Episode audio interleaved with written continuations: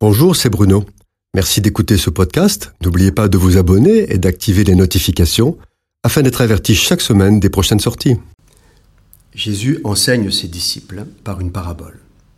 Un homme propriétaire d'une vigne a deux fils. Il ordonne à son premier fils d'aller travailler dans la vigne. Celui-ci, provocateur, répond qu'il ne veut pas y aller, mais finit quand même par s'y rendre. Il s'adresse alors à son deuxième fils et lui fait la même demande. Il répond Je veux bien, Seigneur, mais il n'y va pas. Et Jésus pose la question Lequel des deux fils a fait la volonté du Père?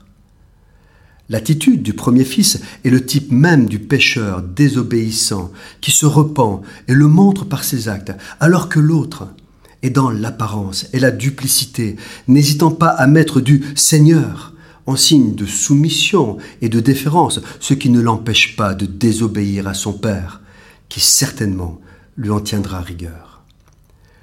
Le premier fils regrette sa désobéissance, change d'attitude et met en ordre sa vie. Il nous rappelle une vérité essentielle, qui est que la parole sans les actes n'est rien, et les actes sont plus importants que les paroles.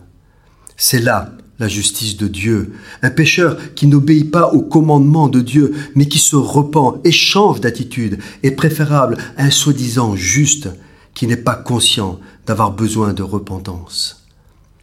Comme le vigneron de la parabole, les demandes du Père sont des ordres. Dieu ne propose pas, il ordonne parce que nous sommes au bénéfice de l'alliance du sang de Jésus, du pardon des péchés et de la régénération, ne savons-nous pas que si Dieu est amour, il est aussi justice? Il est pardon et miséricorde, mais aussi un feu dévorant. C'est lui qui dans le désert donne à manger et à boire à son peuple, et qui en un instant fait périr toute l'armée de Pharaon dans les eaux de la mer Rouge. C'est lui dont la voix au Sinaï fait trembler la montagne, à tel point que le peuple est saisi d'effroi. Et dans le même temps, il s'engage à avoir des soins de père.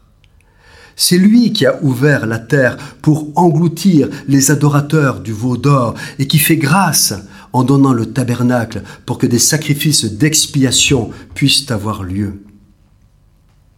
C'est lui toujours qui, dans un acte immense d'amour, laisse aller son Fils jusqu'à la mort de la croix pour le salut de tous ceux qui croient en lui. Mais c'est aussi lui qui reviendra en juge et qui ouvrira les portes du paradis ou les fermera en fonction des choix de vie de chacun. Jésus ne parle pas en vain, il ne propose pas, il ordonne. Quand il dit si vous m'aimez, gardez mes commandements.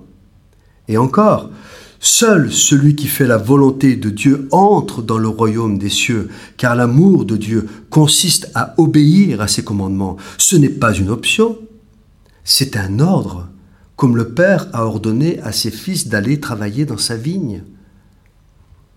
La nouvelle alliance en Jésus-Christ n'attend pas de nous une obéissance servile et amère, mais uniquement une obéissance par amour et reconnaissance. Mais le principe demeure. Il attend que nous obéissions à sa parole et nous le faisons par amour pour lui. Cette chronique a été produite par Bruno Oldani et Jacques Cudeville.